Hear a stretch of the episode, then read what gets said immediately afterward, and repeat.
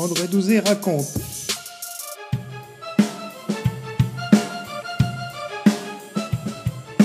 Une émission du musée de l'étrange.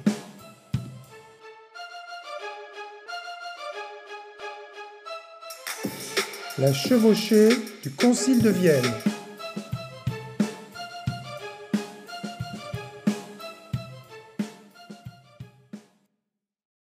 La destruction de l'ordre du Temple va se terminer.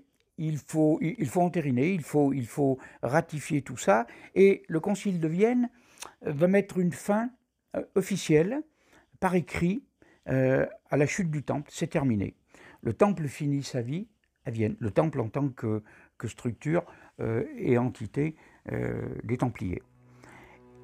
Et voilà le Concile de Vienne où tout le monde se réunit c'est les grands messieurs, il y a du religieux, il y a du politique, il y a du guerrier, il y a du royal, et puis euh, il y a les, euh, prêteurs sur gage, bien entendu, et tout le monde rentre dans la ville de Vienne et on va euh, faire le concile. voilà. Et voilà que deux ou trois jours après, parce que les palabres, on parle beaucoup, on prie beaucoup, et on mange surtout beaucoup, et on refait beaucoup le monde. Et voilà que un jour, deux jours après, Vienne est fortifiée et les soldats viennent euh, déranger cette, cette, assistance assidue, euh, très, appliquée à tout ça. Elle leur dit, on ne voudrait pas vous déranger, mais il faudrait que vous veniez voir un petit peu euh, sur les remparts ce qui se passe. Ce qui se passe, c'est très simple.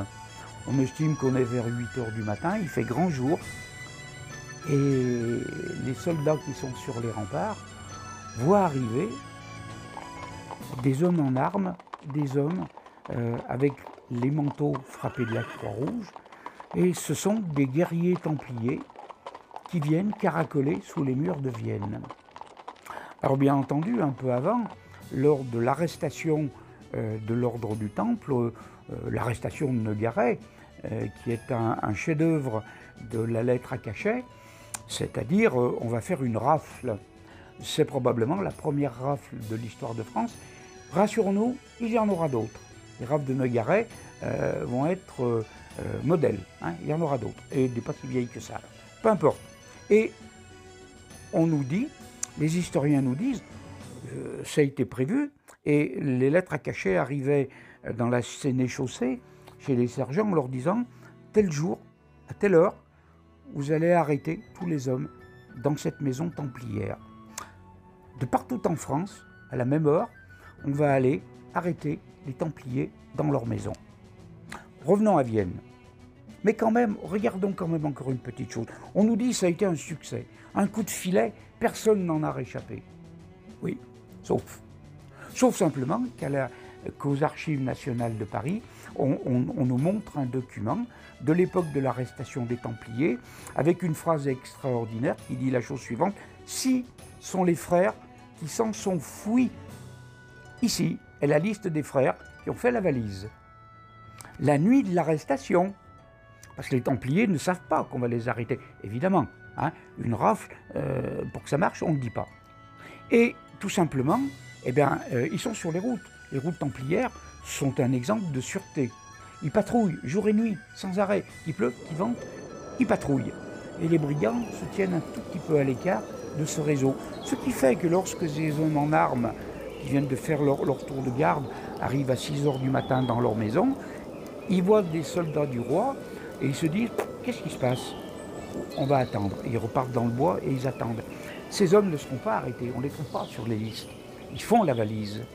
Voilà où je veux en arriver à Vienne. On nous dit que sous les murs de Vienne viennent caracoler 800 Templiers en tenue de guerre. Mais, dans les notes qui sont plus précises, on nous dit que l'équipement semble en parfait état, y compris les hommes et les montures. Ce ne sont pas de pauvres bougres euh, qui ont été traqués euh, comme des sangliers ou comme des animaux par des chasseurs. Les armes sont en parfait état, et hommes et chevaux sont aussi en parfait état. Et ils caracolent autour des murs de Vienne. Ça dure une journée. Ah, évidemment, on ferme les portes. que quand même les Templiers ont la réputation aux croisades d'avoir été, on nous dit, autant respectés par les Sarrasins, qui les considéraient comme des guerriers extrêmement redoutables et honorables, que par le côté franc, où ils disaient, euh, heureusement qu'ils sont là à certains moments. Hein. Euh, ils ont l'habitude du combat, ils sont disciplinés, ils sont pas trop là pour le pillage, ce sont de bons guerriers, ils ont cette réputation. Bien. Et quand même, les autres disent, non seulement ce sont des hommes qui ont l'habitude de la guerre, qui ont l'habitude du combat, mais ensuite ils ont un œuf appelé avec nous.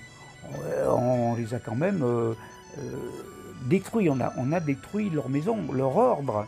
Alors ils sont 800, ils vont tourner là autour. Qu'est-ce qui va se passer? On n'attendait pas. On n'a pas préparé un siège. Non, les Templiers vont caracoler une seule journée. Et le soir, ils disparaissent. Mais ils sont venus se montrer et montrer une puissance. Ils étaient en tenue de guerre. Ils n'étaient pas là avec leur petit manteau, leur petite épée, leur petite cape, là comme ça, sur un petit cheval qui caracole devant tout le monde. Pas du tout. Pas du tout. Ils sont là, ils sont là au cas, eh bien, ils sont prêts à faire le coup de poing. Alors quand on nous dit 800, je pense qu'on amplifie. J'espère que non. Mais 800, même s'ils étaient que 600, 500, 400, 300, 200, 100, et même s'ils étaient que 50, et même s'il n'y en avait qu'un, ça en serait toujours un de trop. La rafle de Nogaret a été un pétard mouillé. La preuve, ces hommes, entre 1 et 800, faisons, allez, faisons une cote mal taillée, disons 200 hommes. C'est jouable, 200 hommes, de les maintenir en bonne forme, de leur fournir des montures, des armes et des manteaux en bon état. 100 hommes, c'est rien du tout. Eh bien, ils y sont, ils sont en trop. Et c'est ce qui va inquiéter les Viennois. Parce qu'ils se disent, merde, il y, en a, il y en a quand même pas mal, il y a quand même un peu trop ont réussi à passer à travers les mailles. Et s'ils nous attendent à la sortie, il faudrait bien qu'on sorte de la ville de Vienne un jour ou l'autre. Et s'ils sont dans les bois en disant, en fait, euh, on a ces petits comptes à régler avec vous, messieurs, euh, les prélats, euh, les sergents, les hommes du roi, des lois, et puis ceux qui les ont brûlés. Et ils disent, ben, on vient vous demander des comptes. Eh bien, on va hésiter à sortir. Alors évidemment, on sortira et ces Templiers qui sont venus se montrer, montrer qu'en fin de compte, leur mémoire était toujours vive au moment du Concile de Vienne qui les bannit euh, à jamais. et hein. eh bien, à partir de là, je me dis, au fait, où sont-ils passés, ces hommes hmm, de Vienne, qui tournaient autour de Vienne et qui ont quand même semé l'inquiétude? Parce que s'ils ont pu faire ça à Vienne, qui était quand même une ville fortement euh, défendue, ils peuvent faire ça sur une ville un peu plus modeste, bien moins défendue, avec d'autres murailles et d'autres garnisons faciles à renverser. On ne les verra jamais plus nulle autre part, ou du moins en tout cas, ce n'est pas signalé nulle autre part. Alors évidemment, à partir de là, je risque d'ouvrir une porte sur nos discussions suivantes. Ils n'ont pas pu aller bien loin. Ils ont peut-être dû changer de sénéchaussée, de province. Il suffit de passer le Rhône. Comme dirait Georges Brassens, il suffit de passer le pont. Hein. Et de l'autre côté, on est sous une autre juridiction. Il faut que tout un tas de choses se remettent en place. On disparaît. Du viennois, on passe en Pilat. Observons que certains ordres religieux hein, auront, à partir de là, une recrudescence de volontaires hommes qui veulent rentrer dans leurs ordres religieux. C'est ce que j'appelle moi une crise de foi. Et à partir de là, effectivement, le Concile de Vienne va nous montrer qu'effectivement, autour, voire de l'autre côté, de l'autre rive du Rhône, des hommes du Temple, ou d'autres d'ailleurs, ont pu faire la valise et trouver refuge dans les bois si hospitaliers euh, et bienfaiteurs et protecteurs du massif du Pilat.